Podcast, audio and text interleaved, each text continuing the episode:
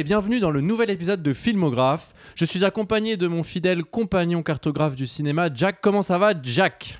Écoute Armand, ça va très très bien. Je suis heureux d'être là, même si aujourd'hui nous ne sommes que deux. Mais oui, nous ne sommes que deux.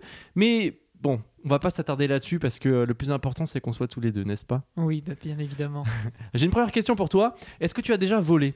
Oula, euh, à part dans mes rêves, non Non, mais voler, genre, euh, je sais pas moi, des bonbons. euh. Ah si si, je parle bien de ça. Ah dans oui. mes rêves, je vole beaucoup. Bon, en tout cas, aujourd'hui, on va s'intéresser à des films qui montrent comment voler et soutirer de l'argent, notamment avec Mascarade de Nicolas Bedos.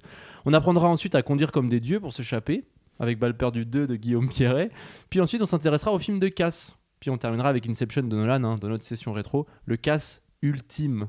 Oh. Du rêve en plus, puisque tu Oui. rêves de voler. Ah, je Tout l'avais- est lié. euh, Je l'avais prévu. Tout est lié, tout est lié. Et commençons avec Balle perdue 2. Ils feront bientôt une erreur et je serai là.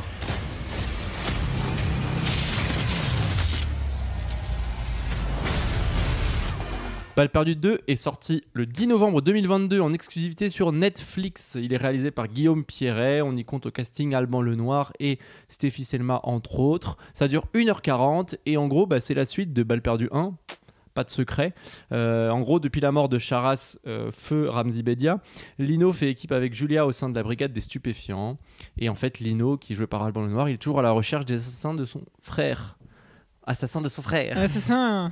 Euh, voilà, euh, Jack, euh, tu as vu les deux pour l'occasion, puisque Oui, c'est c'est une première fois qu'on voit. Non, c'est pas la première fois, mais on voit une suite, donc on Oui, va aussi c'est parler vrai, du, vrai. premier. bah oui, vaut mieux parce que effectivement, donc pour aujourd'hui l'émission c'était de regarder Balle perdue 2, mais je n'avais pas vu le premier, bien que Armand me l'avait déjà conseillé et en avait déjà parlé dans d'autres émissions.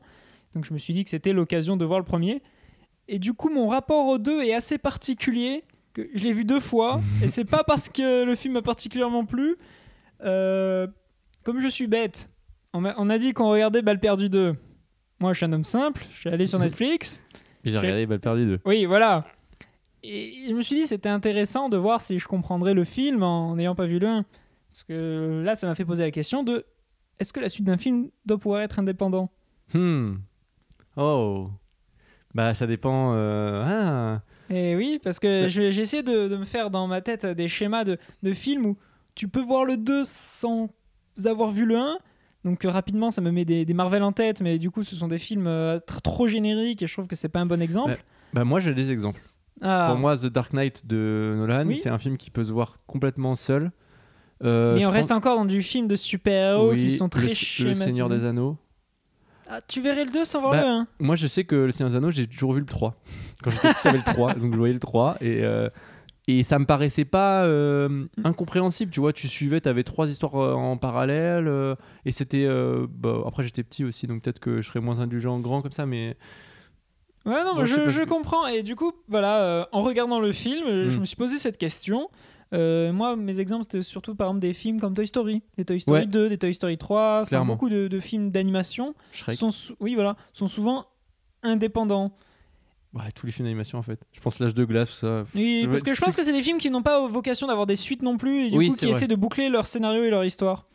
Et du coup, j'ai regardé Balle perdue 2 en me disant bon, j'aurais peut-être pas toutes les clés en main, mais je comprendrais le film. Oui, voilà, les clés de la voiture.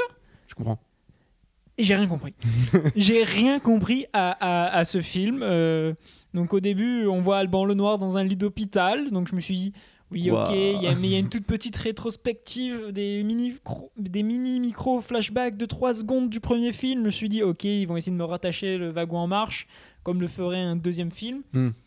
J'ai rien compris, je comprends pas qui sont les personnages, ils sont pas réintroduits. Et tu t'es acharné quand même Tu Ah oui, j'ai euh, vraiment regardé jusqu'au ouais. bout que le 2.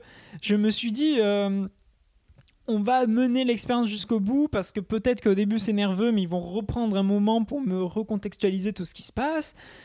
Et vraiment, je. je- ouais, je me suis acharné, comme tu dis, parce que c'était pas très agréable euh, comme visionnage. Hmm. Et donc je suis arrivé à la fin de, de ma séance en me disant, bon, si je viens pour l'émission en ayant regardé que le 2 comme ça, je suis un gros connard. Parce que je vais être là à vouloir juger un film, donner mon avis, faire une critique. J'ai même pas pris la peine de regarder le 1. Donc, je me suis dit, je vais me lancer le 1, surtout que Armand m'en a beaucoup parlé. Il a eu la chance euh, de rencontrer et de discuter avec des gens de l'équipe, mais je n'en dirai pas ouais, plus. ouais, bon, allez. si tu veux. Et du coup, je me suis mis le 1. Euh, bah, j'ai passé un moment, un moment pas si mauvais. et je me suis dit, ok, là je comprends mieux le film, et puis même sa structure est beaucoup plus classique. Déjà, j'aime beaucoup Alban Lenoir. Ouais. Euh, déjà, pour parler un peu plus de façon générale, parce que là je parle de mon visionnage sans parler vraiment du film, mais déjà, du coup, euh, le rôle principal est tenu par Alban Lenoir, qui s'appelle Lenny ou Lévy Lino. Lino, ouais, je savais que c'était pas loin. Et euh, c'est un, acteur que j'aime beaucoup, même si du coup, moi, ma première accroche avec ce mec, c'est euh, son apparition dans le clip de Max Boublil de Mon coloc.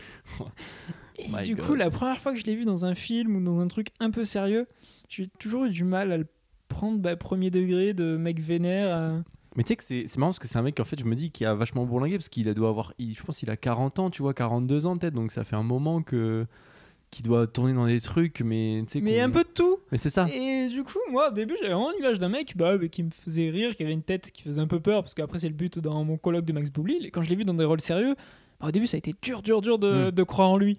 Mais typiquement, Balle perdue, c'est un film qui lui va bien, parce qu'il a vraiment cette gueule euh, d'un bah, d'un héros de film américain.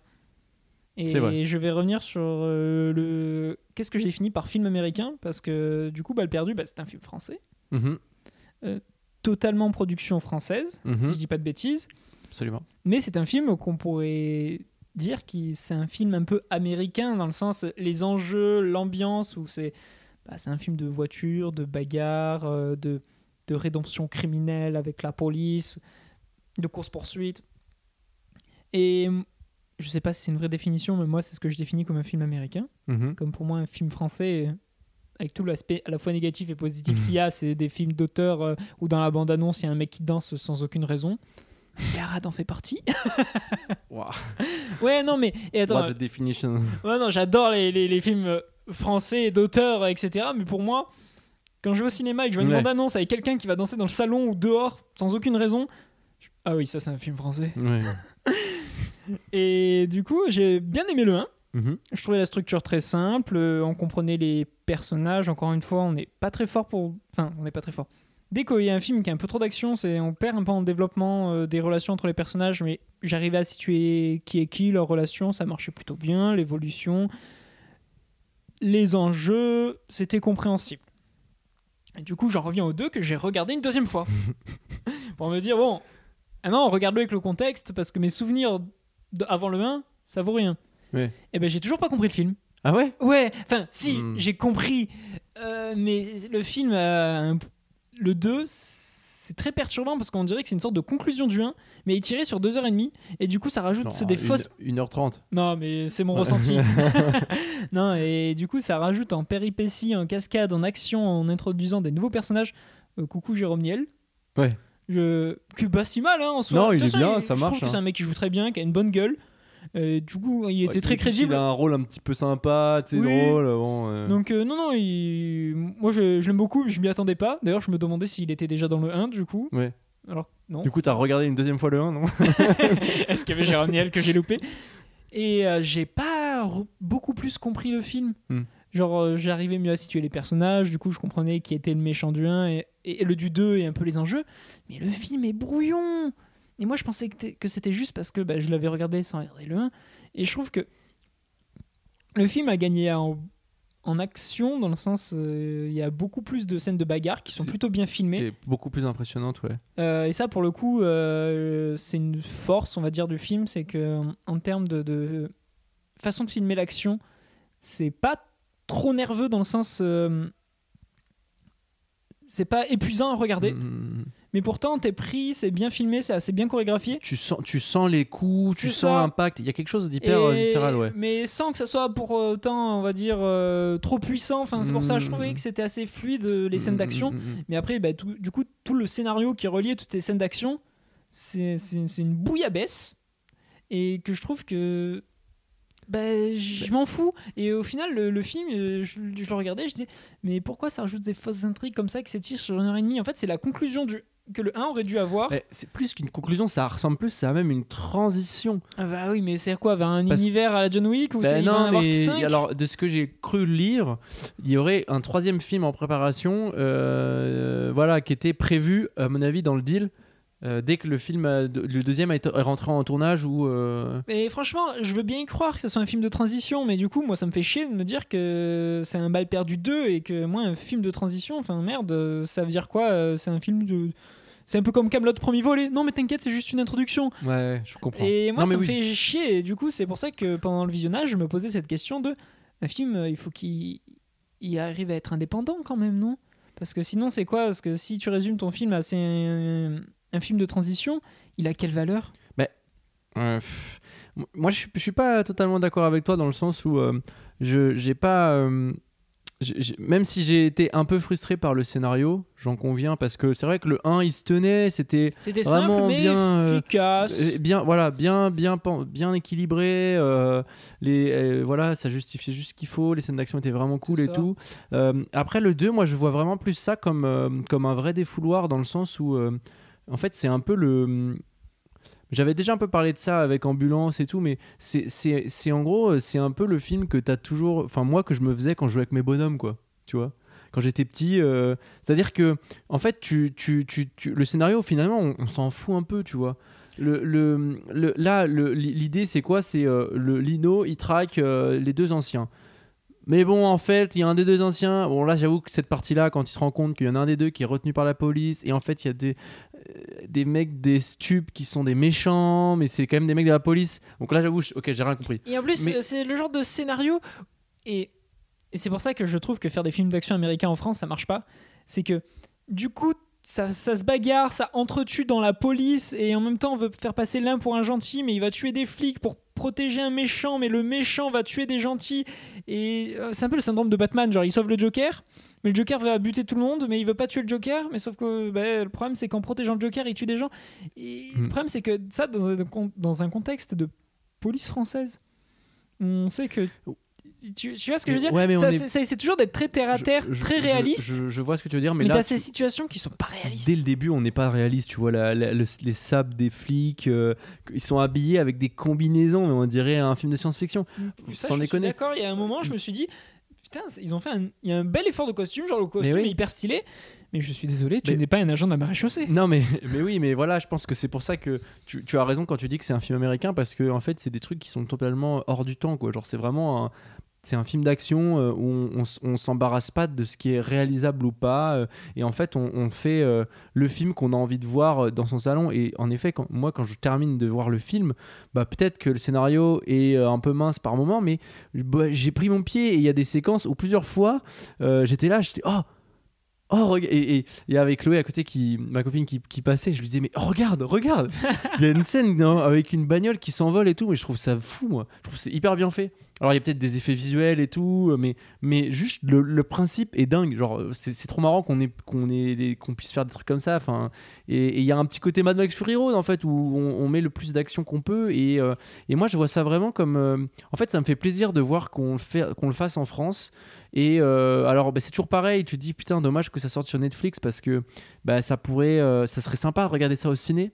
Et je pense que c'est un film qui a, qui a la, qui, qui pourrait attirer des gens en salle parce que euh, Alors pour le premier, je suis d'accord, mais le deuxième, bah, le deuxième serait peut-être accompagné. Mais, mais encore une fois, la, presse, tu, sais, tu regardes, euh, la, la presse, c'est plutôt bien critiqué le film. Enfin, tu vois, t'es à 3,5 de moyenne sur le ciné, j'ai vu là. on- c'est pas, c'est des films qui plaisent et moi je suis assez d'accord. euh, et bizarrement, le public est, est un peu- est Ouais, moins, non, est mais, moins- non, mais moins bien fan. sûr. Alors le- pour le 2, je comprends. Bon, pour le 1, je- moi je trouve qu'au contraire, en fait, Ah, moi, le- ça le- détonne tellement dans le paysage euh, français cinéma. euh, Pour moi, le, le premier, il a, il a, il mérite ses louanges et il faut même, on va dire, encourager ce genre de film parce que bah, c'est un film américain mais en France et je veux dire, c'est pas en mode. euh, c'est une sorte de, de sous-plagiat français un peu mal fait. Euh, les scènes d'action, comme tu dis, il y a des explosions de voitures, mais pas juste gratuites, mais bien filmées. Enfin, on est pris ouais. dans l'action, c'est nerveux. Moi, tu m'aurais dit, c'est un film américain. Bon, connais, je connais les comédiens et Mm. ça se voit quand même que ça se passe un peu en France, euh, un peu dans les décors. euh, Ouais. que c'est pas euh, au milieu de New York et que ça, c'est un peu dans la Creuse, quoi.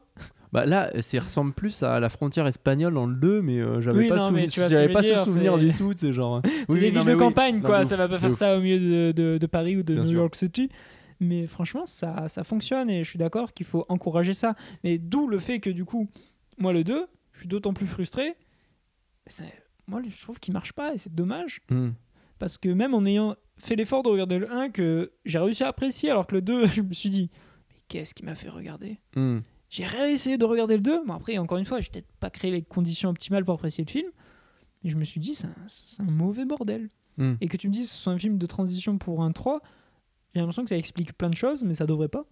Ouais, ouais, ouais, ouais. Ou alors, c'est le genre de film où je me dis, est-ce que ça ne devrait pas, comme ils font beaucoup pour des euh, séries animées, c'est partie 1, partie 2, et t'assumes que c'est que le morceau d'un tout. Hmm. Et ça, je sais pas, c'est euh, Ouais, une mode que euh, t'as beaucoup en ce moment. C'est que des films, des séries ou quoi, ça fonctionne par partie où t'assumes que c'est plus indépendant et que Ouais. t'es connecté à un tout qui va forcément arriver plus ou moins. Et T'avais ça avec Harry Potter, partie Ouais, 1, voilà, partie par 2, exemple. après Twilight, enfin tous les, toutes les grandes sagas l'ont fait, ont eu leur partie 1, partie 2, Hunger Games et tout. c'est ça. Ou moi, j'ai beaucoup d'exemples. C'est des séries d'animation. Hmm. Bah, ça va toujours finir sur un cliffhanger. Donc tu sais que par exemple, cette saison, c'est une saison d'intro. La saison 2, c'est la saison de transition pour mettre en place tous les enjeux qui seront conclus dans la saison 3. Mais du coup, à chaque fois, c'est c'est partie 1, partie 2, partie 3. Un peu comme Camelot finalement, il assume d'être premier volet. Hmm. Et que du coup, ça va être la partie d'un tout. Mais ça reste frustrant de te dire que, en tant que tel, est-ce que tu peux considérer ça comme, un- comme une œuvre ou tu es obligé de le prendre dans son ensemble? Alors Mm. que des films comme Toy Story, c'est un des meilleurs exemples que j'ai parce que je trouve que les quatre films sont indépendants et les quatre films fonctionnent très bien Hmm. à l'unité. C'est pas le même format, c'est même pas le même type de public, c'est pas le même type d'histoire, j'en suis conscient. c'est- Je compare peut-être l'incomparable. Mais moi, ce film, je le trouve très dommage qu'il soit pas compréhensible parce qu'il a toutes ces qualités que j'ai envie de d'honorer. Mhm. Mais je sais que le scénario, il peut tenir sur un timbre-poste, comme avec Ambulance. Mhm. Mais là, euh, je suis sûr qu'il est hyper compliqué et j'ai rien compris. Et ça fait chier que ça soit devenu aussi compliqué. Alors Mais que... c'est vrai qu'on a la sensation que, hum, ouais, que c'est c'est peut-être un. Alors que en fait c'est simple, le fond est simple, mais un peu raconté. euh, Après, euh, l'iconisation, elle fonctionne. hein, tu vois, le grand méchant des stupes, euh, bah voilà, tu, tu, dès le début, tu vois que ça va être le grand méchant, quoi. Même s'il est peut-être un peu sous-utilisé par rapport à ce qu'il aurait pu, mais enfin. On va dire que le langage de l'image prime au bout d'un moment sur, euh, euh, ce que ça raconte. Mais bon, euh, en même temps, est-ce que c'est pas un peu le but du film? Et moi, c'est pour ça que j'ai aimé le film. C'est pour. En fait, tu, vis à fond et c'est de, manager la sensation. Et puis. voilà, et puis il y a, suffisamment peu de temps entre les scènes d'action pour que tu n'aies pas trop le temps de te dire bon, ouais, là je comprends pas trop ce que je regarde, tu vois. Donc, euh, bon, écoute, moi, finalement, moi j'en, garde, j'en, tire plutôt positif. Je trouve que c'est un peu dans la lignée du 1 et j'ai, hâte de voir ce qu'ils vont faire avec le 3. Et, comme tu l'as dit, je pense que c'est des films qu'il faut encourager. Et euh, moi, je suis content de voir ce film-là, même si j'aurais préféré les voir en salle. Parce que, euh, voilà, c'est des films. c'est des films qui, peuvent y aller sans. Et je trouve qu'ils ont peut-être même plus de gueule que The Greyman, par exemple, visuellement. Bah, je pense que. Moi, je suis plus impressionné par certaines séquences de, de balles perdues que par The Greyman, en fait, qui a un rendu hyper lisse. Et je trouve que, en plus, savoir que c'est fait en France, bah voilà. Que oui, non, bonus. je suis d'accord. Et même si le, le 2 m'a laissé un goût amer, pareil, j'encouragerais à vraiment se faire un- son propre avis parce que le 1 tient la route. Donc peut-être qu'il y a aussi avec un visionnage normal de on apprécie le 1, on a accroché le wagon et du coup on va regarder le vrai. 2 et pas faire l'inverse. pas. Euh, on passe un peu plus outre euh, le, le- le- le scénario, on va dire, très confus du 2. Mais la démarche, et euh, si on le prend en termes de saga, je pense que oui, ça vaut le coup de se faire son propre avis. Euh, ce sera pas un film qui va être dans le top 10, je pense, de grand monde. Et ben figure-toi que si, c'est dans le top 10 quand même sur Netflix, le 1. Euh, non, mais le top 10 C'est le deuxième du top 10 des films en langue non anglaise les plus vus. Je parle sur en termes de, de préféré, mais après, On est je- d'accord. c'est une stat importante. Mais Bien entendu. ouais. En tout cas, bonne découverte. Merci de la proposition, c'était intéressant. Et allez voir ce film, vous faire une idée.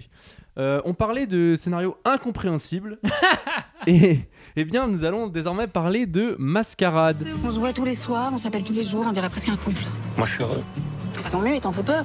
Bon, allez, il est tard, faut que tu partes. Et pourquoi? Elle va finir par te larguer si tu découches tous les soirs. Réalisé par Nicolas Bedos avec au casting un beau casting hein, Pierre Ninet, Isabelle Adjani, Marina Vact et François Cluzet qui sont un peu les quatre têtes d'affiche. Euh, c'est sorti le 2 novembre 2022, ça dure deux heures et quart. Et en gros, qu'est-ce que ça raconte? Ça raconte l'histoire de Pierre Ninet qui incarne un, un ancien euh, danseur qui est entretenu par euh, Martha, interprétée par Isabella Gianni, qui est en gros une, une ancienne euh, actrice qui l'entretient, en fait, qui le paye pour euh, rester avec lui. Et Un gigolo, dis les termes. un gigolo, voilà. et Isabelle Jenny est une sugar mummy, pardon.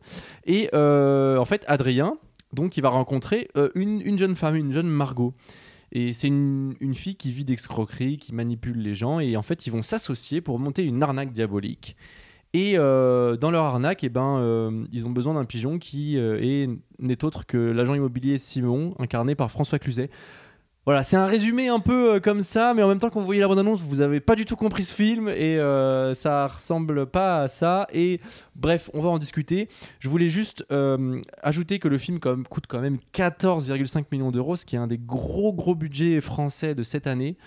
Euh, et, euh, et puis, euh, on peut parler du film, on peut parler. euh, euh, bon, qu'est-ce que t'en as pensé, Jack Euh, Dis-moi. euh. Euh, écoute, je vais faire assez court et j'aimerais d'abord t'entendre après en parler ce coup-ci.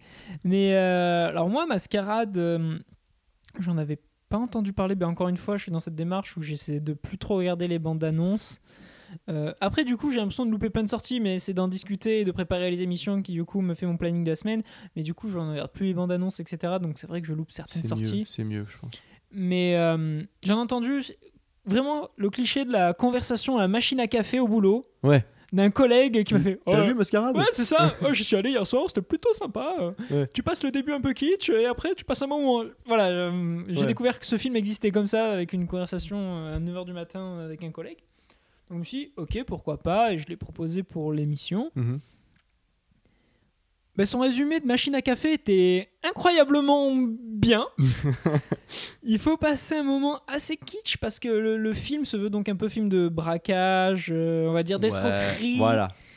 De faux semblants. C'est ça. euh, Et dans, comment dire, dans une ambiance 70-80, Ouais. un peu dans les.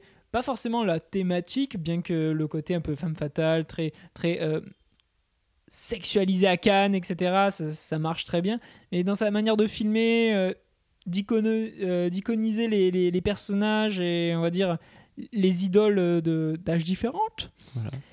filmé, faire- t'as raison, filmé à la pellicule. Oui, c'est pour ça. et on Euh, sent qu'il y a avec- un grain assez Ouais. particulier. Il y a des décors fastueux. Moi, Ah la- oui, le- les, bah. les décors, elles sont très beaux. Côte d'Azur, hein. Ouais. Non, puis les, non, mais l'intérieur aussi. Tu, tu, Ah tu oui, parlais oui. des années 70, tu as, tu as raison. Mais ça se passe euh, dans- à notre époque. hein. Oui, non, mais c'est pour ça que je dis euh, dans 70, l'esthétique. ouais.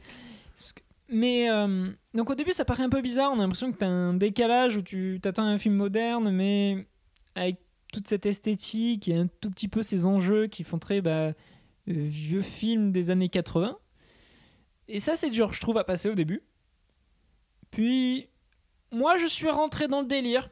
Et euh, j'ai dû me faire un peu violence parce que en gros, le, le film se passe un peu comme un social network. Il y a un côté, on, on, on, on a un procès et au fur et à mesure du film, Ouais, on, on suit un peu. Mais finalement, cette idée, elle, très rapidement, elle. Elle euh, bah ouais, c'est un peu. Et c'est pour ça que j'ai un peu du mal, mais essayé de, de faire l'effort d'accepter le film. Et j'en suis confus. C'est le genre de film où vraiment, je sais pas si j'ai aimé ou si j'ai pas aimé, parce que je vais pas spoil le scénario, parce que, on va dire, c'est- ce qu'il a pour lui, c'est d'avoir un scénario alambiqué. On aime, Ah on n'aime pas, mais. Ah, euh, alambiqué, c'est peu dire. hein. Franchement, c'est un scénario faussement compliqué. Oui, Enfin, c'est compliqué pour rien. je dis pas que c'est sa force, mais c'est quand même un de ses outils majeurs, donc Oui. je préfère pas Oui, le spoil pour quelqu'un qui aurait la curiosité parce que. C'est l'outil majeur de tous les films de casse. Oui. Il y a des rebondissements. oui, bien voilà. sûr, mais lui, il n'y a pas que, que le casse, du coup, il y a toute une histoire un peu psychologique d'avoir un couple où il y en a un, c'est un gigolo, et l'autre, euh, trouve pas de terme un peu élégant. Euh, si, ils disent une entraîneuse, euh, je crois, dans Mais les bandes Alors, annonces. moi, j'ai- vu quelqu'un parler du film, il disait que c'était une prostituée. Et Mais- j'avais pas compris ça. Moi, j'avais pas compris ça pendant le film, mais, Mais moi non visiblement, si- Plus, mais c'est pour ça qu'ils utilisent le terme entraîneuse, je Ouais. crois, j'ai vu sur certains euh, résumés. Ouais. et qui est une façon un peu plus élégante, euh, un peu comme gigolo, quoi. Ouais. Parce que prostituée, ça. Techniquement, c'est ce qu'elle est, mais c'est vrai que c'est un côté malheureusement un peu. C'est connoté négativement. Voilà. Bien que ça soit comme un gigolo, finalement, Oui, c'est exactement pareil. c'est se faire entretenir. Et du coup, d'avoir tout ça, avec en plus cette ambiance de casse, etc., je trouve le film très. compliqué en termes d'ambiance. Ah ouais, non, c'est. On dirait, on dirait presque que il y a eu euh, gros budget et euh, carte blanche pour un réalisateur qui veut partir partout et ne va nulle part finalement. Et, et euh, je- je- je- moi, je trouve que le film. Alors, déjà, euh, avant le film, j'avais vu des critiques désastreuses. La presse a euh, défoncé le film, mais d'une façon extrêmement violente. Mais Euh, on en- pas eu ton collègue à la machine à café non, qui t'a dit pas eu pas mon trop mal collègue à la café. Mais on, on, en rep- on reviendra après parce que j'ai envie qu'on confronte un peu les critiques a- après. Mais en gros, bon, moi je pars avec cet a priori un peu négatif. Ok. Doublé de l'a priori sur Nicolas Bedos, qui est déjà, qui est non plus pas hyper euh, flatteur, on va dire. Tu l'aimes pas du tout, c'est Ben, ses derniers projets. j'ai- un problème avec euh, sa personnalité en fait. Mais Ah, ça, c'est. Oui. c'est en fait c'est ça qui est compliqué et, et je pense qu'on en reviendra dans, dans deux minutes après sur les critiques mais bon je pars comme ça pas confiant et, euh, et le film démarre et bon bah Pierre Ninet je pense qu'on est tous les deux d'accord c'est un acteur que j'aime qu'on aime beaucoup enfin moi je l'aime beaucoup je trouve Oui, bah moi, la seule fois où Pierre Ninet m'a déçu, c'était dans un autre film de Bedos avec OSS 117. bah oui voilà bon, on est d'accord bon. J'aime beaucoup on est d'accord à ce. Mais euh, Pierre Ninet est, euh, est quelqu'un qui justifie avoir un film et qui, qui porte bien les films. Cluzet, c'est pareil. Adjani, quand même. euh, Marina Vax. Il y a un casting qui donne envie. Et je trouve que le casting, c'est vraiment le point fort du film, puisqu'on a quand même des acteurs qui, même s'ils naviguent dans le néant, eh ben, ils, tirent, ils ont quand même euh, quelque chose à dire. Et je suis totalement d'accord avec Armand, c'est que je trouve que le scénario et tout leur fait pas de cadeau pour Ah bah pouvoir non. réussir à sortir des personnages qui tiennent la route, mais pourtant ils, ils arrivent tous à avoir leur moment et Parce ils arrivent à les ouais. rendre crédibles, etc. Mais voilà, le, le- le casting arrive à faire un super boulot, alors que le film et le scénario, les enjeux, enfin tout le concept même du ça. film leur fait pas de cadeau. Et ça, et- c'est quand même cool, je trouve. Et je trouve que, contrairement à ton collègue de la machine à café, le film part. Alors, bien sûr, le film est sur un genre de faux rythme lancinant, euh, il démarre jamais vraiment. Et euh, on est toujours dans l'expectative de ce qui va se passer, mais il se passe pas vraiment grand chose ou rien de surprenant. Mais j'étais plutôt emballé par le film. Euh, si on occulte certaines scènes d'une vulgarité, mais, mais sans Gratuit, c'est alors gratuit, c'est c'est gratuit. gratuit et je n'ai absolument pas compris l'intérêt. Et j'avais déjà ressenti ça dans OSS 117 des scènes euh, obscènes, mais, mais qui ne, ne- en fait, ne, ne servent à rien. Alors, c'est un délire, si t'as 16 ans, euh, ok, mais. Mais c'est mais- pour ça que je te dis, c'est ça, ça renforce le côté kitsch, tiré de 70-80. C'est- c'est- C'est c'est- c'est du sexe et de, la vulgarité gratuite. Et euh, tout ça, c'est cette ambiance de, de- de Cannes, Côte d'Azur, etc. Et, et je suis sûr que c'est ça la justification, c'est de Mm, mm, montrer la décadence euh, de, euh, des, euh, des riches euh, qui, qui ont plus que ça à faire que, que d'avoir cette, cette vulgarité obscène, de penser qu'au mais sexe. c'est même pas les vieux qui sont, qui sont vulgaires, en c'est fait. ça, tout est libidineux, mais Non, mais trop bizarre, trop bizarre. Franchement, euh, C'est pas très agréable, je trouve, non, comme c'est ça. parce C'est que. c'est même pas beau en plus. Non, c'est et puis je- moi j'étais plus embarrassé en fait par les séquences. Enfin, il y a une séquence avec Pierre Ninet dans une bagnole là, euh, mais mais elle est d'une, c'est tellement euh, vulgaire, mais ce n'est pas justifié en plus, tu vois. Non, je suis d'accord. Et, et je trouve, je, je comprends pas du tout ce délire. Mais bon, le film se déroule, je me dis pourquoi pas. Et puis, en fait, après, le- je me suis lassé de l'intrigue. Et, et le, le dernier demi-heure, mais c'est une, c'est une purge. Mais franchement, le film déjà est beaucoup trop long. Deux heures et quart, c'est Oui, beaucoup trop long. Deux heures et quart. Parce que pareil, je me suis dit, c'est un film français avec un pitch un peu particulier. Mm. Bon, 1h40 grand max. Et c'est quand j'ai acheté mon ticket et que du coup, je me suis retrouvé dans la salle et que j'ai vu qu'il durait deux, deux heures et quart. 14, ouais. Je me suis dit, bah, j'espère Ah. qu'il a des choses à me Ouais, raconter. bah on le ressent. Et puis, et puis la fin, ça, le scénario là tombe vraiment désuétude. Vraiment, la fin, c'est une catastrophe parce que c'est des faux retournements de situation qui sont nazes, nuls à chier. Et surtout, Moi, le Wow, problème. wow. Non, mais je, je suis désolé. c'est vrai que. Alors, en plus, je, je m'en veux. Non, je dis. Faut pas dire nul à chier parce que je repense à la, au vidéoclub de Pierre Ninet qui dit. euh, je sais pas si tu l'as vu sur euh, Combini.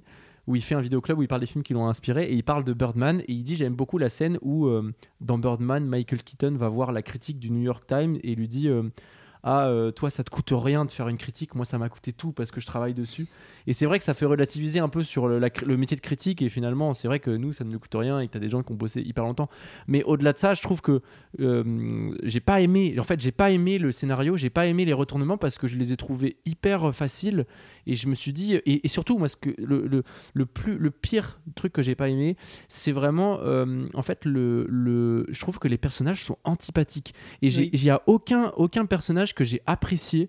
Et je suis désolé, la Marina Vac qui est censée qui se, qui se révèle être un peu l'héroïne ou euh, le personnage qui s'en sort le mieux, et ben je suis désolé, elle s'en sort, mais j'ai juste envie de lui sauter du malheur, quoi. Genre, j'ai pas du tout envie qu'elle s'en sorte parce que je trouve que ces personnages sont sont vraiment mal aimables et, ça ça me pose problème parce que et c'est dire encore encore une fois la, la force du casting qui a réussi à être épatant alors qu'ils ont des personnages qui sont vraiment pas très reluisants et euh, et, c'est ça qui me dérange en fait c'est vraiment ce côté euh, bah en fait euh, en fait ce que tu dis on s'encarre un peu de ce qui va se passer finalement les personnages qui, qui, qui soient roulés traînés dans la boue ou euh, qui s'en sortent ben, je m'en fiche Enfin, tu vois, euh, en fait, ça, ça m'intéresse pas. Et c'est là où je trouve que euh, le film, vraiment, plus le film avance, plus il tombe dans les limbes. et, et moi, à la fin, en fait, je regardais mon portable tout le temps. Toutes les 5 minutes, je me disais, mais. et puis, tu as des séquences, tu sais, par rapport aux femmes, où en fait, euh, bon, bah voilà, on t'explique qu'il y a des nanas qui se font exprès de se faire taper dessus pour euh, soutirer de l'argent à des gens. Enfin, tu vois, ça, c'est. Oui, très étrange comme positionnement, que- je trouve. Que j'ai vu des critiques euh, du film que je trouve mais hilarantes. C'est euh, j'ai rien, euh, un mec qui disait j'ai rien compris euh, au propos du film, le rapport à la femme. Je sais pas s'il est féministe ou misogyne, mais Ouais. dans tous les cas, Mais- j'aime pas ça. Mais non, mais c'est ça, ça. me faisait Mais hurler et- de et- rire. et tu sens, tu sens que le, le, le- le- donc c'est Nicolas Bedos qui scénarise le film. Donc tu sens qu'il veut être- la réponse entre les deux. Mais voilà, non, mais tu sens qu'il veut être féministe. Oui, tu vois ce que je veux c'est dire le mec qui veut, mais qui. Le problème, c'est que sa culture est.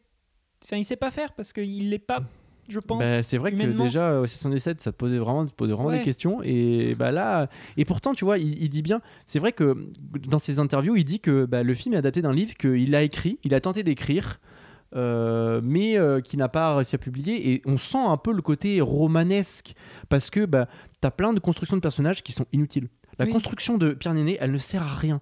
La- le fait que ça soit un ancien grand danseur qui s'est fait blesser au genou et qui maintenant est obligé de vivre comme ça, ça ne sert strictement pas l'intrigue ça rajoute des séquences, on dirait en fait une, ver- une version director's cut du film parce que ça rajoute des séquences, ok, mais à aucun moment ça ne sert. Il y a une séquence où il danse, mais on la voit dans la bande-annonce, où il danse pour Marina Attends. Vact. On dans- la voit dans la bande-annonce, c'est un film français, il danse pour rien Ah, sur une plage. tout est lié en fait. T'avais, par- préparé ton coup à vous. hein. Oui. mais tu vois, cette scène, elle sert à cette scène, mais, mais en fait, cette scène, elle, elle, elle, elle, elle sert à tisser euh, quelque chose de creux. Oui, et puis je veux dire, il aurait pas eu son passé de danseur, euh, ça peut marcher de juste dire Et il aime c'est la ça danse que je ne basta. comprends pas Non, mais- trop. Même, la- le, même tout le passé, toute la Mais scène où on la voit se, rendre, se rencontrer avec Pierre Ninet Isabelle. Gianni, elle ne C'est sert très pas grand chose. romanesque, je suis, je suis d'accord avec toi. Je savais pas du tout que c'était un bouquin qu'il avait essayé d'écrire. Et, Et- attends, et je t'ai pas, j'ai pas tout dit. Hein. Ah. C'est que ça, c'est que ça relate une période de sa vie lorsqu'il avait 23 ans. Donc déjà, tu vois, tu lis un truc comme ça, ça- ça- ça- moi ça me, ça me tend encore plus sur le film, tu vois. Je veux dire, on n'a pas la même vie, quoi. T'as des mecs qui se font. euh, Alors ce gars-là s'est fait entretenir par des gens Non, sur la Côte d'Azur. Bon, bah, très ça bien. me fait super Tant mieux pour lui, tu parce vois. que j'ai rencontré quelqu'un récemment qui me parlait justement Oh, de non. ses années à Cannes oh my god. Oh et qui me racontait que justement, euh, je, je lui parlais de ma séance de mascarade et je lui dis c'est quand même fou de se dire euh, est-ce que c'est vraiment ce monde-là qui se passe ouais, à Cannes, etc. ça, ça, ouais. Et euh, il me racontait, mais c'est en vrai, il a vécu ce genre de choses et c'est tout à fait normal. Ouais, voilà, Après, il sait donc- pas si aujourd'hui c'est encore comme ça. Oui. Ça remontait à quelques années. Bon, peut-être pas autant que Bedos, mais, euh, c'est vraiment un monde euh, comme ça réellement. C'est sans que ce soit des, des grandes stars, tu as, Mhm. toujours justement des, riches et ces jeunes qui viennent pour, pour y travailler, Mhm. etc. Et tu as cette culture de la luxure et de l'argent peut tout payer. Enfin, lui, c'était surtout pendant le festival, le festival de Mhm. Cannes, mais je sais pas si à Cannes c'est comme ça tous les jours, mais il m'a dit que ça dénotait d'une certaine réalité. Ouais. Et je trouve ça euh, Mais- mais je pense- effarant. Mais je pense que pour, pour le coup, ça, c'est réussi. C'est pour ça qu'il doit y avoir un côté très intime. de- voilà. Il a voulu écrire un bouquin et du coup, il a créé tout un background, des oui. personnages. Très personnel. Je, je le concède, mais. euh, Trop personnel. Ouais. Mais déjà, je sais pas si tu as vu La Belle Époque. Oui. Et ben, c'est déjà un film qui est trop personnel parce qu'on on voit à travers les personnages que c'est lui. On voit qu'il se regarde en fait. Mais est-ce que t'as aimé, toi, La Belle Ah, Époque? mais le- La Belle Époque, je trouve que c'est peut-être c'est son meilleur film parce que c'est Voilà. un film qui est qui est qui est le scénario déjà c'est une super idée de scénario, de mise en abîme et tout. Même s'il y a trop de gimmicks, de mecs de un peu tu sais de gars qui veut ro- trop démontrer qu'il est surpuissant et ça moi déjà ça me perturbe et en plus tu vois très bien que à travers le, per- le personnage de Guillaume Canet qui joue le réalisateur, c'est lui en fait, ça se voit, tu vois. Et ça, c'est des trucs qui m'énervaient un peu, mais bon, La Belle Époque était vraiment un bon film. Et là, je trouve que bah, 77, c'était vraiment pas, ouf. Et là, Mascarade, c'est vraiment pas ouf non plus.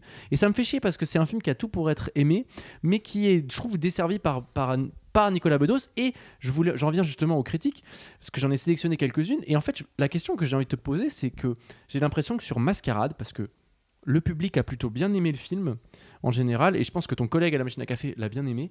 Et euh, en fait, On le salue. on le salue d'ailleurs. et, euh, et en fait, je me rends compte, je me pose la question est-ce que on fait pas finalement, à travers tout ce qu'on dit là et tout ce que les critiques presse ont écrit, est-ce qu'on fait pas le procès de Nicolas Bedos plutôt que le procès de son film? Et en fait, je me rends compte que peut-être que ben, si ça n'avait pas été Bedos, j'aurais plus apprécié le film. Et donc là, je me pose la question ben, est-ce que euh, finalement, euh, est-ce qu'on peut critiquer un film sans critiquer sans, sans euh, parler un peu de la réaction qu'on a avec le réalisateur? Eh ben, je pense que c'est très compliqué. Parce que là, je te cite vite fait, hein, je te cite Libération qui a mis euh, la note la plus basse. Euh, Nicolas Bedos rumine son nihilisme à deux balles et tourne en ridicule ses acteurs sur fond d'arnaque sur la côte d'Azur. C'est quand même violent. Ouais, J'imagine tellement le mec en train d'écrire ça là. mais ouais, mais- Il rumine son nihilisme. Le Parisien, dans cet océan d'ennui, 2h14, les hommes sont tous des porcs, entre guillemets, des enculés, entre guillemets. Volage et violent, mascarade, entre guillemets, nous gratifie par ailleurs de séquences d'une vulgarité inouïe. Euh, j'ai même, je l'ai pas noté, mais j'ai même vu une autre critique qui dit bah oui c'est ça la mascarade. Bon bah après finalement tu vois c'est vrai que le film s'appelle Mascarade donc quelque part est-ce que c'est pas voulu que ça soit une farce un peu grotesque comme ça? Eh ben c'est possible tu vois et juste après dans ce cas-là nous on n'a pas aimé on n'a pas été sensible à ce point de vue-là. Enfin tu vois j'ai pas envie de dire que c'est vrai que quand tout à l'heure je dis le scénario est nul à chier j'ai tort parce que c'est quand même un scénario qui est travaillé ça se sent tu vois déjà l'idée de base est quand même originale. Moi j'aime beaucoup le concept de base et parce que déjà j'aime bien les films de braquage, de, de manipulation, etc. Donc c'est pour ça, moi pour le propos du film, c'est pour ça que j'ai dit que j'ai fait un effort d'essayer de rentrer Mhm. dedans, même si j'avais un peu du mal euh, avec euh, l'ambiance qu'on essayait de m'imposer. Mais le problème c'est qu'il est entouré de trop de trucs, de, bah, de tout ce côté euh, porc sexuel, de, euh, peut-être ce côté trop, trop intime avec les personnages où on sent qu'il a peut-être une réelle attache à ces personnages, d'où le fait qu'ils sont complexes mais parfois un peu faussement complexes, Ouais. où je suis sûr que c'est hyper clair pour Bedos mais ça l'est pas trop pour nous. Et, et je pense qu'il a dû faire une superbe direction euh, des comédiens. Mhm. C'est pour ça que les comédiens s'en sortent super bien malgré que nous en tant que spectateurs on ne comprenne pas les personnages mais je pense que eux on devait leur rabâcher comment étaient leurs personnages etc parce que Ouais. Bedos il doit avoir des idées euh, très claires très précises Puis ils ont pu s'appuyer sur la grande euh, quantité d'informations qui C'est ça. quoi. parce que je suis sûr que enfin admettons que c'était un vrai livre qui a existé euh, qui a existé même s'il n'a pas été publié ça veut dire que le livre est encore beaucoup plus riche que le bah film oui, et que ça veut dire que de lui-même il s'est adapté son propre livre donc il- dont il connaît la, la valeur des richesses etc donc euh, il n'a pas créé des personnages de films, il a écrit des personnages, comme tu dis, de romans, donc qui sont normalement un peu plus complets de, en général. Donc les comédiens ont dû être euh, abreuvés de tout ça. Enfin, D'où le fait que le film est un peu bah, inorganique. Il y, a, Hmm. il y a des bonnes choses, il y a des bonnes idées. Il y a des choses très belles. Genre, moi, cette esthétique, euh, elle m'a un peu gêné parfois en 70-80, mais ça donne des beaux plans et des belles couleurs parfois. Et malgré tout, le monde de la luxure, ça permet de faire des, des- des- des beaux plans avec des belles lumières, etc. Bon, dans les moments de sexe, euh, c'est juste gratuit, mais quand des fois il ose poser l'image pour justement euh, sexualiser, mais juste par la lumière, l'image, une scène qui n'est pas sexuelle, là je me disais, ok, là c'est joli, c'est Ouais, non, réussi. mais, euh, techniquement, c'est vrai qu'il n'y a pas grand chose à dire. Et c'est pour ça. Donc moi, le film, il me frustre parce que c'est un film que j'aurais ad- adoré aimer, que j'aurais bien voulu aimer. Bedos, euh, je suis pas très très fan, mais encore une fois, je- honnêtement, euh, à part OSS 117, 3 et La Belle Époque, je pourrais pas en citer d'autres.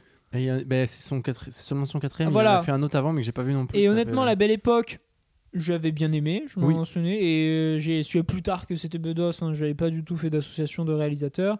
Et après, bah, du coup, malheureusement, euh, OSS 117.3, j'ai vraiment trouvé ça pitoyable. Mais du coup, pour moi, c'est pas un procès envers Bedos, tu vois, ce film. C'est justement, en tant que tel, et avec tout ce que tu me dis, bah, je suis juste frustré parce que. Plus, j'adore Pierre Ninet, merde. Ouais.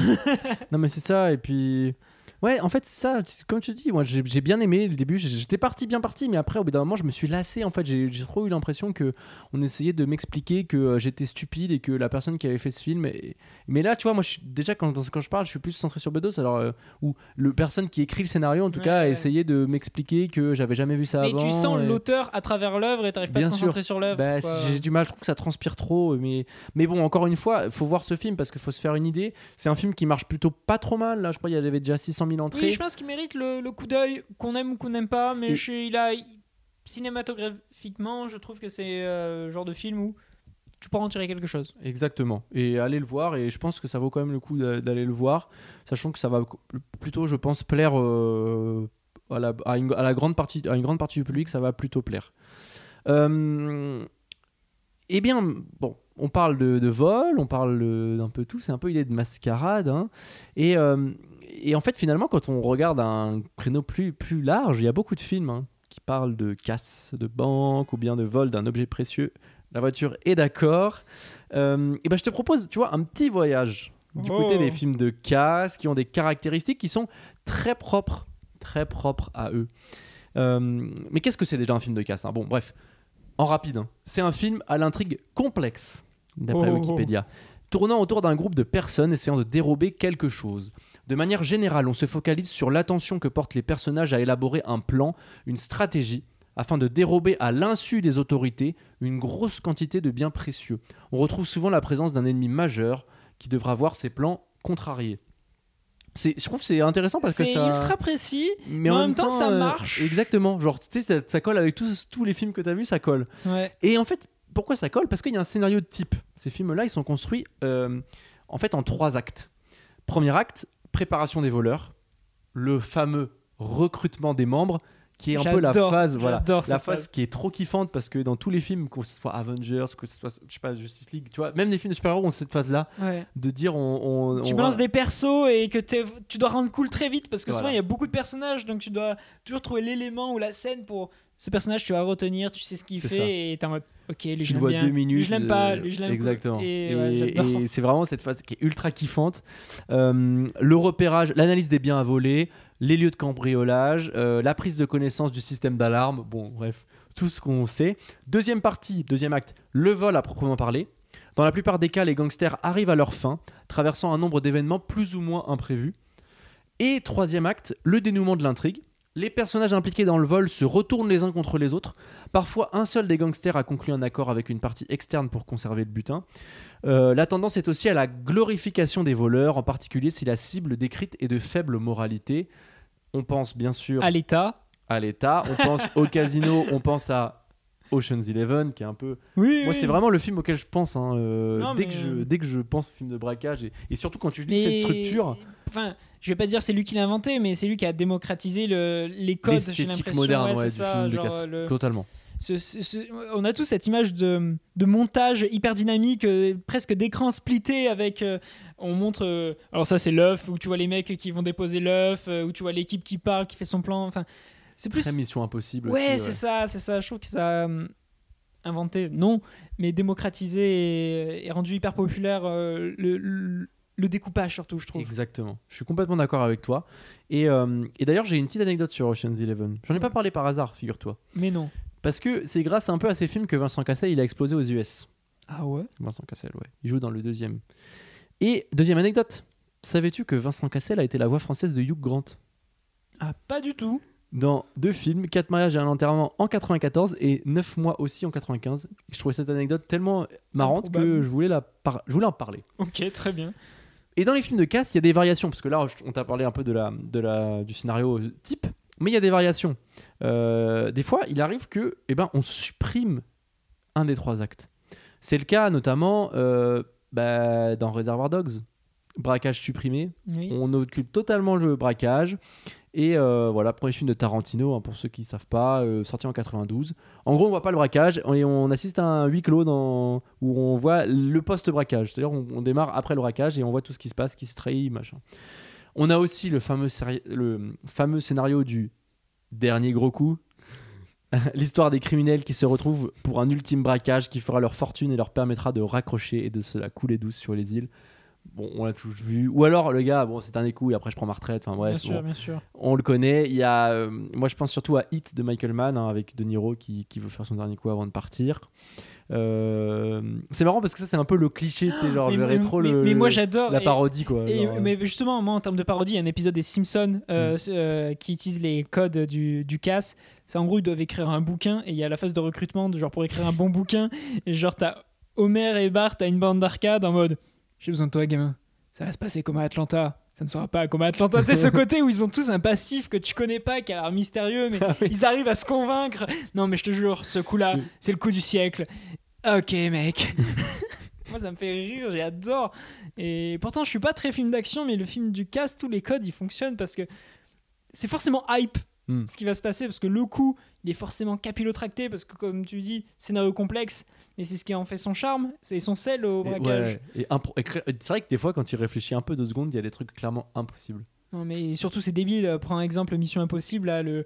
euh, Je sais plus c'est lequel, mais celui où euh, il doit descendre en, en- avec un grappin juste Burj au-dessus. Khalifa, là Ouais. Mission Impossible 4. Ouais, c'est ça, il doit pas toucher le sol, mais tu sais, ça n'a aucun sens, mais c'est juste par une, une séquence hyper stylée, Mais quoi. ouais, mais et c'est tellement stylé. Euh, on trouve aussi des films avec euh, la même structure, euh, mais qui n'aboutissent pas à un braquage, mais plutôt à un assassinat, ou bien, ou bien, enfin, c'est vrai que des fois, euh, c'est, euh, on projette pas de braquer, mais d'assassiner, et c'est la même structure de, de, euh, de- de recrutement et compagnie, assassinat et tout. Il y a aussi le film d'otage, mais qui est raconté à la fois du point de vue des policiers et des otages. On pense, il y a Inside Man de Spike Lee, je sais pas si tu vois. Et puis, bon, pour terminer, j'aimerais juste qu'on parle un peu de, de deux films qui moi j'aime, qui me plaisent beaucoup, qui me plaisent beaucoup, pardon. Il y a Le Cercle Rouge de Jean-Pierre Melville qui est sorti en 1970. Dedans, il y a une scène de braquage qui dure 15 minutes, qui est sans dialogue, sans musique, où c'est juste des mecs qui avancent tout doucement et qui font leur truc avec une précision incroyable. Euh, c'est c'est trop bien. De, de manière générale, euh, Melville, c'est superbe. C'est cité souvent par Tarantino et par tous les grands euh, cinéastes contemporains. Voilà, Melville et le polar dans les années 60-70 euh, en France, c'est euh, la masterclass. Euh, Il y a le samouraï et tout. Il y a beaucoup de choses qui sont très très très bien regardées. Et il y a aussi un autre film qui est sorti dans les années 70 qui s'appelle Un après-midi de chien qui raconte le hold-up raté avec Al Pacino et John Cazale. Ils braquent une banque, mais c'est un peu des amateurs et du coup ils restent et ils veulent juste choper de la thune. Et en fait, ils arrivent pas, ils parlent avec la police et à la fois, ils ont les, les, gens qui les regardent dehors, qui sont avec eux. Enfin, tu sais, c'est des losers, quoi, mais qui sont pris dans un truc qui les dépasse. C'est- un superbe film. Et puis Pacino, euh, dans les années 70, il est injouable. euh, Enfin, il, est, il extraordinaire. Réalisé par Sidney Lumet. Très, très bien. En bref, le film de Cass, il a ce gimmick imparable dont on parlait avant, hein, cette structure qui fonctionne admirablement bien lorsque les personnages sont bien campés. Et, euh, et je pense qu'on trouve ça cool parce qu'il y a des petits gimmicks d'écriture qui nous font nous sentir intelligents, nous spectateurs. Et c'est vrai que Ça rend fou souvent. ben ouais, on, on a l'impression d'être dans le truc, on se sent frais et euh, on, on trouve. Moi, je sais qu'à chaque fois que je regarde ce genre de film, je suis hyper saucé, genre je me sens hyper cool et euh, j'adore ça. Et euh, et, euh, et voilà. Et puis euh, il y a l'idée du triomphe, ouais, sur le sur sur le plan, euh, qui- voilà, qui est hyper grisant en fait. Fait que ça marche et tout, tu te sens putain, vas-y, trop trop bien. Moi, je sais, surtout quand j'étais plus petit aussi, ça marchait beaucoup. Et euh, en fait, qu'ils soient en bande ou qu'ils soient en solo, qu'ils soient avec des armes ou qu'ils soient bien armés, on peut s'empêcher de prendre notre pied. Voilà, c'était ma phrase Oh, pour terminer. T'as peut-être un petit film, euh, un petit film de casse. euh, en, vrai, j'aimerais en, en parler, mais un peu comme ça, je vais un peu les balancer euh, trois, qui Ouais. sont trois complètement différents. Et c'est pas forcément des bons films, mais c'est pour montrer qu'on peut tout et rien faire avec des films de casse. Euh, je sais pas par lequel commencer, par le plus improbable ou euh, par exemple, euh, je sais pas si t'as vu passer ce film du coup de, de Snyder, Army of the Dead, où c'est un braquage Ah oui, dans un vu. casino Enfin, j'ai pas vu le pendant film. une apocalypse zombie. Ouais, ça m'intrigue ce truc. Et c'est- très nul. Genre, Ah ouais. Mais c'est- tellement nul que c'en est drôle. Genre, c'est pour le coup, c'est à mes yeux, c'est un vrai nanar. C'est méga long en plus, c'est dure Oui, 2h30, je et crois. genre, ça suit tous les codes du film de braquage, mais ça te le met dans une apocalypse zombie et un peu mystique, magique. euh, et ça n'a aucun sens. Et quand tu te dis, putain, c'est Snyder, que en plus c'était c'était vraiment l'époque où on sortait euh, bah, des, des Batman versus Superman, la Justice League, etc., où tout le monde le portait en triomphe euh, et compagnie. et que aussi, euh, je crois que c'est son premier film après malheureusement son deuil Oui. du suicide de sa fille. Mm, mm. Et ça se ressent dans le film parce qu'il y a tout un passage par rapport à la paternité et au fait d'abandonner son enfant. Enfin bref, on sent que ça, ça a dû jouer un peu dans l'écriture et la réalisation de ce film. Et du coup, j'arrive pas à détester le film pour, le, pour, Mm. ce- pour juste cette raison. Et le film est drôle et c'est stupide et putain, je me suis dit, on peut réussir à tout faire avec des braquages, genre braquage dans les zombies. Enfin, ah Oui, oui, quel-. Genre, mais c'est là que tu dis, oui, c'est un vrai gimmick, et après, euh, autant tu peux le mettre à toutes les sauces. complètement. Un deuxième film que j'aimerais juste balancer comme ça, c'est Ami public avec Kev Adams. Waouh, oh, ça remonte des choses. oui, ah non, bah, parce qu'en fait, euh, ben, Armand m'a dit, euh, c'est quoi un film de braquage que t'aimes bien? Et j'en aime beaucoup, mais après, j'allais balancer des trucs très convenus, Ouais. euh, comme euh, Ocean's Eleven, le premier que j'aime beaucoup. Et j'ai essayé de chercher sur internet qu'est-ce qu'ils appellent un film de braquage aussi, parce que je me suis dit, la définition est peut-être large. Oh. Et là, je me suis rappelé Ami public de Kevin Adams. Et ben, sache qu'en plus, c'est un film que j'aime bien. Pour le Et coup. sache que c'est le premier film que j'ai vu avec ma copine au cinéma. Mais non. Je te jure. Et en vrai, il est pas si mal. Ben, je, je- je me rappelle très bien la note que je lui ai mis sur le ciné, je lui ai mis 3 sur 5. Je trouvais ça pas mal. Genre, c'est pas extraordinaire, mais en gros, c'était la C'est période. sincère comme film. C'est ça. Parce qu'en fait, c'était la période où j'ai regardé tous les films de Kev Adams parce que j'avais marre que tout le monde lui crache dessus. Euh, Si, pero... Euh, Je n'étais pas très fan non plus. hein. Euh, en vrai, j'avais bien aimé Soda, mais c'est tout. Quoi. Après, je veux dire, le personnage en lui-même, il, il m'a supporté. Je veux dire, à partir du moment où tu as un t-shirt euh, I Love Kevin Adams, j'avais envie de mettre des gifles. Et je trouvais son, son one-man show pas très marrant. Mais je me suis dit, j'aimais pas que tout le monde lui crache dessus. Et... Alors que je suis sûr que la moitié n'avait pas vu euh, les trois quarts de ses films. Et je me suis fait un marathon, j'ai regardé tous les films de Kevin Adams. En plus, c'était la période où tu sais, il Wow. était dans trois films par an euh, Ah oui. pendant 3-4 ans, tu vois. Et je les ai tous regardés. Et bien, sachez que l'ami public, si vous voulez regarder un film de Kevin Adams, ce qui est pas si mal, ben, regardez-le. Ça parle d'une bande de potes qui doivent faire un braquage, un faux braquage en gros pour euh, amuser euh, son petit frère qui a le cancer. Sauf que ça tourne mal et c'est pour ça que tu m'en as rappelé, euh, que tu me l'as rappelé avec ton film. euh, comment il s'appelle Le deuxième? Euh, un après-midi de chien. Ouais, voilà. Euh, ben, ça se passe mal et sans faire exprès, ils braquent une, vraie- une vraie banque. Ah, la loose. Et du coup, après, il y a toute une histoire de qu'est-ce qu'ils font avec l'argent. Ils se rendent compte qu'ils savent faire des braquages et tout. Aucun souvenir de ce film. Enfin, je me rappelle juste de son copain qui a le crâne rasé parce qu'il est malade. Oui, et, du coup, mais après, ça, ça parle du cancer, c'est très honnête, c'est c'est très sincère, et du coup, il se fait appeler le Robin des banques. Enfin, et honnêtement, le film est feel good, il essaie pas d'être drôle, il essaie d'avoir un vrai propos, c'est pas extraordinaire, c'est pas non plus super bien filmé. Kevin Adams n'est pas un acteur incommensurable. Bon, j'ai l'impression de faire que des critiques, mais le film est sincère, et honnêtement, il m'a plu. Je m'étais dit, ok, je veux bien lui pardonner des choses pour ce film. Voilà. Et sinon, un film de braquage que j'aime beaucoup, et c'est le dernier que je balance, c'est insaisissable, je suis désolé, mais ah les oui, ouais, oui, bien euh, des braquages avec des magiciens, enfin euh, Heisenberg que j'adore, enfin bref, un casting de- au top, un Zack concept. Snyder fait des braquages avec des zombies et voilà. Oui, il y en a un qui fait avec des magiciens. Voilà, bah, Et je suis désolé, avec les magiciens, c'est incroyable. Bah, du coup, t'as as l'hypnotiseur, Non, t'as oui, l'illusionniste et tout. Pareil, tu vois, c'est c'est débile, mais ça marche parce que l'équipe, Mm. on te l'introduit, ça fonctionne. On te met tout ça dans un contexte de magie, c'est trop cool. En plus, t'as envie d'y croire. Et ça te joue sur la corde de est-ce que c'est possible, est-ce que c'est pas possible? Et du coup, comme la magie c'est absurde et c'est de l'artifice, bah, elles mettent ça au sein d'un braquage où de toute façon, les mecs ils doivent faire de la magie parce qu'ils doivent faire de l'artifice avec des. Non, ça marche trop bien. C'est une idée qui marche bien, je suis d'accord avec toi. Et du coup, honnêtement, je pense que c'est mon péché mignon, c'est un de ce genre de film que je pourrais revoir plein de fois euh, insaisissable. C'est une belle. En vrai, c'est bien, ça fait pas mal de, de recos pour, pour tout le monde. Un peu euh. bizarre, genre euh, Army of the Dead si vous voulez voir un braquage débile avec des zombies, Ami public si vous voulez donner une chance à Kev Adams. Mais c'est pour, c'est pour ton éclectisme oui, mais bien sûr. que, que je te pose ces questions-là. C'est parce que je sais que tu vas avoir des réponses euh, extraordinaires. Voilà. Euh, Gérard Lanvin, euh, ça s'invente pas, quoi. Tu vois. Et pour toi, celle. Ouais.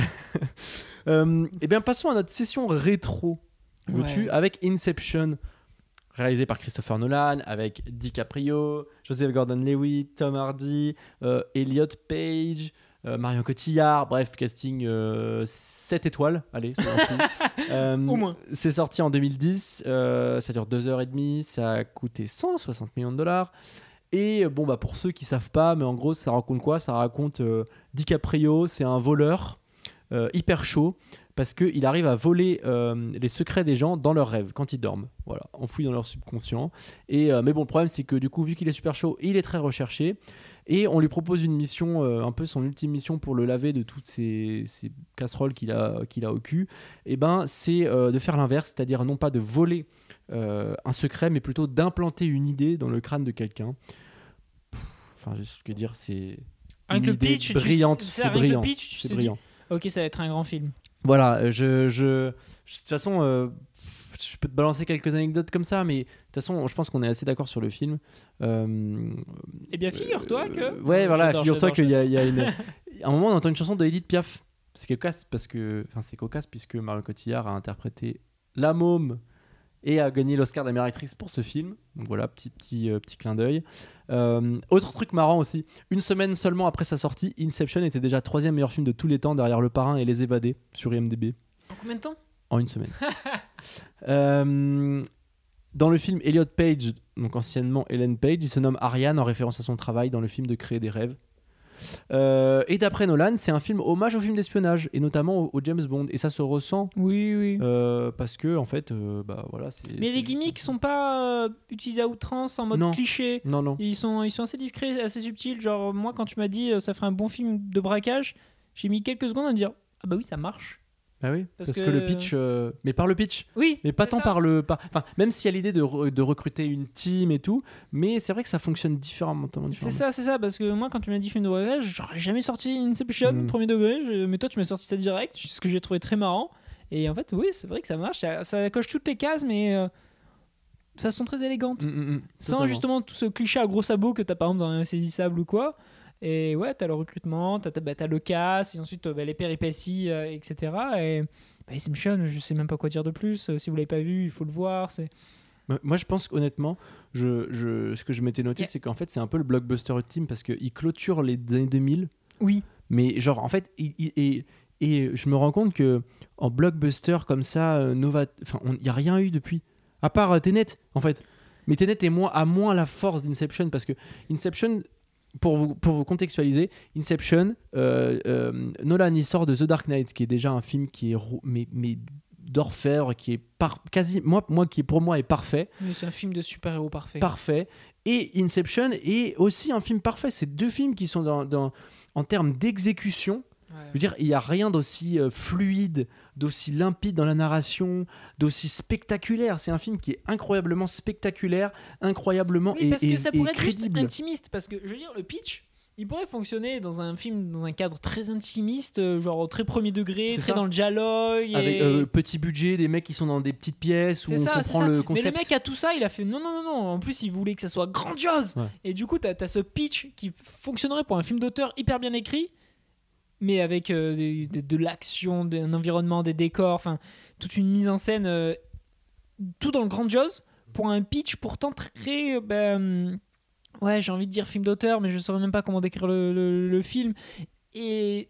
Il y a tout pour que ça se casse la gueule, mais non, ça réussit tout comme il faut. Et ça marche sur des œufs. Et puis bon, moi je me rappelle mes parents qui m'avaient dit oh, j'ai rien compris. Alors c'est pas vrai. Non, mais- franchement, c'est pas vrai. Et, et je trouve que le film est beaucoup plus compréhensible que Tenet. Ah Oui. Euh, et, et, mais Parce que moi, Tenet, c'est pour ça que Tenet, pour moi, c'est une tentative de Inception 2. oui, mais ça raté. ressemble un peu. C'est euh, non, mais que surtout, c'est quand tu essaies de, de refaire un miracle, bah, tu sais ce, que, ce qui a fonctionné, mais tu peux plus le remaîtriser à la même perfection, etc. Et, et du coup, oui, mon film, tout le monde a dit qu'il fallait qu'il était incompréhensible, et c'est pour ça que c'est du génie. Du coup, je vais le rendre encore plus incompréhensible, et ça sera encore plus du génie. Non, ça marche pas comme ça, c'est dommage. Et ouais, et, t'as raison en fait. Finalement, quand tu re- regardes comme ça, peut-être que la carrière de Nolan, ben le, le- il refera jamais Inception. Ah, et, et donc sa carrière, en fait, elle, euh, elle, euh, on va dire qu'elle a eu atteint un pic à un moment donné où c'était le roi des blockbusters. Maintenant, je dirais plus que que c'est Ah, plutôt faut pas un non mec plus dire il est dans la déchéance. Non, non, c'est- non, je dis pas ça. Je dis juste qu'il va s'orienter plutôt vers des films qui, comme Dunkerque, des films comme Oppenheimer. C'est des films qui sont en fait peut-être plus intimistes, traités à une échelle euh, toujours aussi grandiose, parce que j'imagine pas Nolan faire un film euh, intimiste, mais ce sera toujours à grande échelle parce qu'il est façonné par euh, les étoiles, Interstellar, machin. Enfin, c'est, ça sera toujours à grande échelle, mais des récits peut-être plus concentrés, plus terre à terre. Enfin, Oppenheimer, c'est très intéressant de voir ce qu'il va en faire, parce que Dunkerque sûr. était un projet qui était un peu, euh, finalement, quand tu vois, c'est un film qui est singulier, Dunkerque. Moi, j'ai pas, je suis pas mon préféré, mais tu peux pas enlever que bah, il y a quelque chose de nouveau et, euh, pour moi, pour moi, en fait, un mec comme, euh, même un mec comme Denis Villeneuve, c'est un héritier de Nolan. En fait, Nolan a inventé le blockbuster moderne. Oui, je suis d'accord. Euh, la façon de le construire, la, la durée, tu vois, le fait d'ampleur de 2h30, euh, euh, euh, le fait de. Et que maintenant, t'as un film comme Mascarade qui dure deux heures et quart. Bah, tu vois, euh, mine de rien, ça, moi je trouve que ça veut dire quelque chose. Et puis, puis ce, re- ce recours aux effets pratiques, il est, il est savoureux. Quoi. Tout, tout, tout Nolan, même The Dark Knight, des- il, y a, et, il disait il y a très peu de plans au- en image synthèse. Il y a, il y a le fameux plan où, la ville se- où Paris se retourne, mais bon, là tu te doutes que c'est une image synthèse. Mais sinon, toutes les cascades de voitures, tout ça, c'est vraiment fait. quoi. Dire le train qui roule dans la quand il pleut là, à la fin quand ils sont dans le dans le dans les, les enchaînements de rêves Oui, enfin, c'est- et puis non mais et puis surtout ce qui est ouf c'est que c'est le, le premier scénario original de Nolan depuis euh, depuis euh, un premier film qu'il a, fait qui s'appelait Following en gros c'est un film qui dure une heure c'est presque un film de fin d'études où en gros il, il- ça raconte l'histoire d'un mec qui suit les gens tu vois voilà qui est obsédé par ça et qui, qui est à l'opposé de tout ce que va faire Nolan après et après on a eu soit des remakes parce qu'il fait Insomnia en 2002 qui est un remake Memento qui est adapté d'un roman enfin d'une nouvelle euh, les Batman qui sont adaptés de comics et en fait Inception même le Prestige est adapté de d'écrits et en fait, Inception, c'est un peu son premier scénario original, mais, mais genre, quel script? Enfin, je veux dire, c'est un, un script dont tu peux, que tu peux rêver, enfin, qu'en rêve, c'est Ouais, le cas de le dire, parce que c'est c'est d'une c'est d'une telle ingéniosité. C'est un peu l'œuvre de ta vie, ce genre Ouais, de script. C'est- suis C'est l'histoire que tu avais besoin et envie de raconter au monde. Et putain, lui, il a réussi à le faire avec élégance, quoi. Putain, parce que qui, mais t'as raison, qui, qui ne rêve pas de raconter un truc sur les rêves ça. Tout le monde a envie, mais le faire avec une telle maestria, c'est. C'est. C'est vrai qu'on. Moi, tu C'est le vois. genre je- de scénario que tu aurais rêvé inventer. Exactement. Genre, euh, je sais pas, mais moi, ça me fait souvent ça. Il y a des films où je me dis, putain, j'aurais adoré écrire ça. Mm. J'aurais, genre, euh, Everything uh, Everywhere, j'aurais adoré écrire ça. Je, me- je me dis, c'est tellement fort et. Putain, c'est pas mon film, mais c'était personnel pour moi. Et, et Inception, euh, tu peux pas rester de, de marbre. Et même les gens qui vont faire, euh, j'ai rien compris ils ont quand même kiffé parce qu'ils ont rien compris, mais ça leur a parlé. Et... Tu peux pas ne pas aimer Inception, tu peux ne pas le glorifier, et tu peux pas rester de marbre devant ce truc, ou alors c'est que tu l'as pas vraiment regardé. Surtout que c'est. Enfin, on va pas se mentir, c'est ultra divertissant. Oui, non, mais c'est si ça. Si tu comprends rien. le propos pourrait être peux pompeux, ouais. mais c'est d'où le fait que c'est encore plus ingénieux de, de le mettre dans, un, dans, un, dans une grandiosité et dans un film d'action comme ça. C'est que tu, tu vas pas te dire, oh, ça va être verbeux, euh, bon, le propos est sympa, mais les personnages en font des caisses. Non, c'est- mis dans, dans, dans une action accessible à tous, et du coup, bah, c'est ce qui va créer toutes les strates de lecture. Et c'est bien, non, mais c'est bien, merde, tu veux Non, dire quoi de plus euh. Non, mais c'est une masterclass et Inception, voyez-le parce que. Et juste, euh, parce qu'il faut parler de la fin, tu peux pas parler d'Inception sans parler de la fin. Euh, la toupie, on s'en fout qu'elle tourne ou qu'elle tourne pas. L'essentiel, c'est qu'il la regarde pas. Et ça, les gens, ils le comprennent pas. Tout le monde essaie de Mm. débattre sur le fait de. Ah, mais pour moi, la toupie, elle tourne encore. Non, mais en vrai, elle vacille un tout petit peu. hein. qu'il avait une montre à l'aéroport alors que Ouais, c'est ça. On s'en fout. Justement, à la fin, il regarde pas parce qu'il s'en fout. Et c'est ça le propos du film, les gars. Il a Arrêtez. trouvé la paix intérieure. Donc on, oui. on se bat pas sur euh, savoir si c'est euh, la- euh, un rêve ou pas. Le personnage est, il a pas regardé la toupie, c'est tout ce qui compte. Le film il, il finit comme ça et c'est très bien. Ok, merci. mais, mais, mais, et- mais encore c'est une ça fois, encore quel coup fou. de génie Et quoi. oui, Genre, et parce que tu t'attends à voir quelque chose que tu qu'on va retenir et tu vas te poser la C'est question coupé, mais en fait, mais euh, à la frame Ouais. parfaite. parce que elle, elle Tu vacille. sens que ça va vaciller. Genre ça vacille pas vraiment. Non. Mais tu sens que ça va. Et... Ah, c'est parfait. Ouais. Euh, c'est fou. Non, mais voyez Inception, c'est incroyable. Voilà, c'était en Je- fait c'était juste un plaisir de, pour revoir ce film. C'était voilà, juste ah viens on parle d'Inception. Alors t'as kiffé? Bah ouais. oui j'ai kiffé.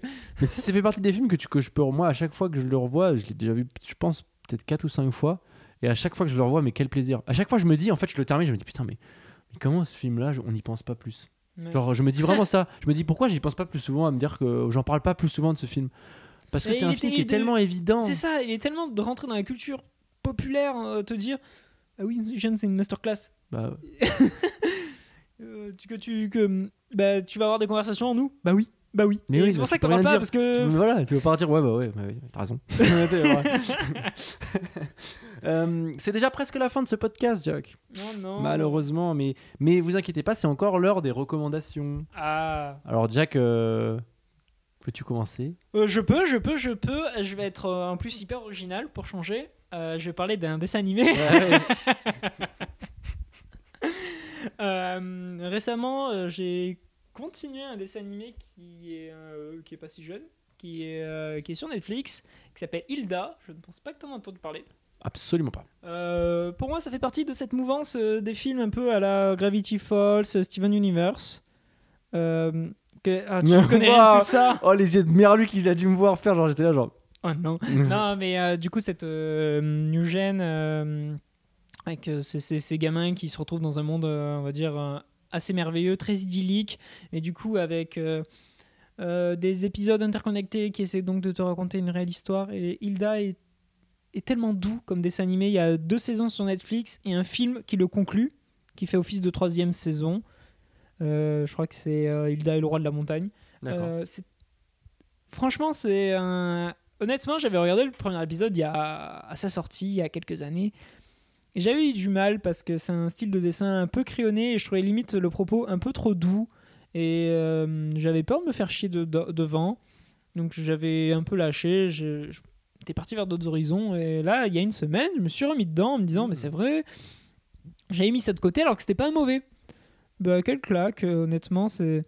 C'est genre de dessin T'as animé. repris là, t'as repris du coup Ouais. à ce moment-là. C'est ça, c'est ça. Je, je me suis quand même refait le premier épisode Mm. parce que il y a quand même pas mal de personnages qui sont implantés et je voulais me remettre dans le bain de, de l'univers parce que c'est ce genre de dessin animé avec des beaux univers que putain la richesse d'idées, de, ça essaie de réinventer des monstres, des personnages. C'est dur de réinventer des, des, des bestiaires dans, dans des, dans des univers et souvent les dessins animés ils sont très convenus ou alors trop perché. Et là, je trouve qu'il est dans un beau entre-deux. Il te réinvente des monstres que tu crois connaître. Et il- Tout dans un côté très crayonné, un peu pastel. Enfin, le, le style graphique est très doux.